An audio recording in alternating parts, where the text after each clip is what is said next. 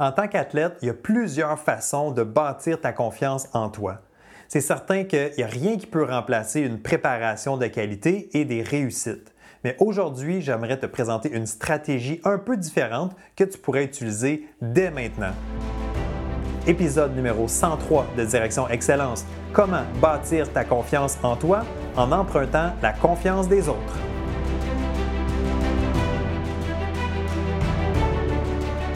Bienvenue à Direction Excellence où je vous partage mes meilleures stratégies et je vous fais bénéficier des conseils d'experts du monde sportif. Je suis Jonathan Lelièvre. Merci de passer quelques minutes avec moi aujourd'hui. C'est un réel plaisir de vous guider dans la bonne direction, celle de l'excellence. C'est parti.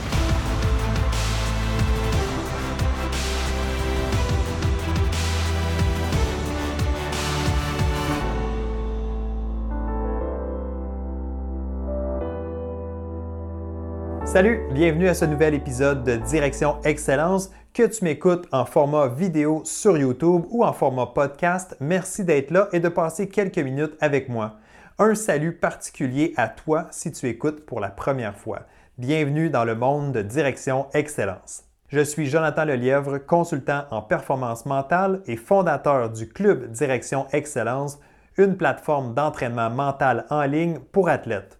Pour ton projet sportif ou autre, je suis là pour t'accompagner dans ta quête d'excellence. Visite le www.directionexcellence.com pour les détails. OK, emprunter la confiance. Les recherches l'ont déjà démontré, plus on voit une personne réussir, plus on se croit capable de réussir également. Le meilleur exemple de ça, ben, c'est l'histoire vraie de Roger Bannister. Je ne sais pas si tu le connais, mais c'est le premier homme à avoir couru la distance de 1 mille sous la barre des 4 minutes. Pour te donner une idée, ben 1 mille, ça équivaut à 4 fois le tour d'une piste d'athlétisme, donc 4 fois 400 mètres. Avant 1954, personne n'avait réussi à briser cette barrière des 4 minutes. Personne ne croyait que c'était possible. Même qu'à l'époque, les scientifiques estimaient que c'était physiquement impossible à faire que le corps humain ne pouvait pas soutenir un tel effort. Peu importe ce que le monde en disait, Roger Bannister, lui, ben, il croyait, puis il s'est entraîné pour le faire. Il a tenté son coup à plusieurs reprises. Chaque fois, il a échoué. Mais le 6 mai 1954, il a finalement réussi à courir le 1000 en 3 minutes 59 secondes et 4 dixièmes. Il avait brisé la fameuse barrière du 4 minutes. Bon, tu vas me dire, ben, c'est tout juste sous la barre des 4 minutes, à quelques fractions de secondes. Mais quand même, il venait de franchir un nouveau cap. C'était maintenant possible de le faire. Selon toi, qu'est-ce qui s'est passé ensuite? Puis c'est là que c'est vraiment intéressant. Dans la même année, d'autres coureurs ont commencé eux aussi à courir sous les 4 minutes et même à améliorer la marque de Bannister. Pourtant, personne ne l'avait réalisé jusqu'à là. Surprenant, non? Maintenant que quelqu'un l'avait réussi, ben c'est comme si les autres coureurs ont commencé à y croire un peu plus, à voir ça comme possible finalement. Parce qu'ils avaient vu Bannister réussir l'exploit, ben ils se sont dit hey, moi aussi je peux le faire. Une barrière psychologique venait de tomber. Leur confiance était donc plus grande. C'est un peu ça, emprunter la confiance.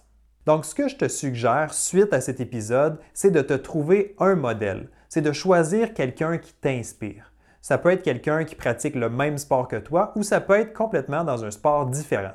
En fait, c'est même pas obligé d'être un sportif. Ton modèle, ça peut être un homme ou une femme d'affaires. Ça peut être un politicien, une politicienne. Ça peut être un humoriste, un artiste, un chanteur. Ça peut être un membre de ta famille. Bref, les choix sont illimités. Le but, c'est de choisir quelqu'un qui démontre une belle confiance et de regarder attentivement cette personne. À toi de l'étudier. Tu peux regarder des vidéos de cette personne-là, des entrevues, des performances, etc. Et dans les moments où tu serais dans le doute ou que peut-être tu aurais besoin d'un boost de confiance, ben, demande-toi comment est-ce que je peux me comporter comme cette personne-là? Qu'est-ce qu'elle dégage? Comment est-ce que je peux être confiant, moi aussi, comme cette personne, comme ce modèle-là. Exemple, tu te retrouves cinq minutes avant ta compétition la plus importante de ta saison, puis tu commences à douter de toi. Tu as soudainement peur de perdre. Ben, c'est le moment idéal de t'inspirer de ton modèle, de lui emprunter sa confiance. Tu peux te demander ben, comment ce modèle-là se comporterait dans une telle situation et de quoi il aurait l'air? Il serait certainement excité par le moment. Il se parlerait de façon positive. Il y aurait sûrement un langage corporel positif. Donc le, corps droit, la tête haute. À toi de faire pareil. Le but, ben, c'est de s'en inspirer, d'emprunter sa confiance, de la copier d'une certaine façon. C'est comme si tu devenais un peu cette personne ou que tu jouais son rôle. Avec l'imagination puissante que l'on a ici, là, je te jure que c'est possible de tricher son cerveau et donc de se sentir plus confiant, de se sentir plus courageux. Voilà, je t'ai présenté une façon toute simple de bâtir ta confiance. C'est simplement de choisir un ou une modèle et d'emprunter sa confiance lorsque tu en as de besoin.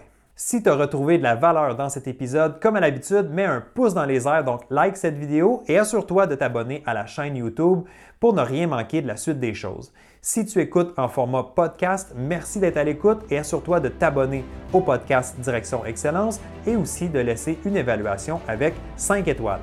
Tous ces petits gestes-là m'aident, font une différence, alors je t'en remercie à l'avance. Sur ce, on se retrouve très bientôt pour une prochaine dose d'excellence. Bye bye!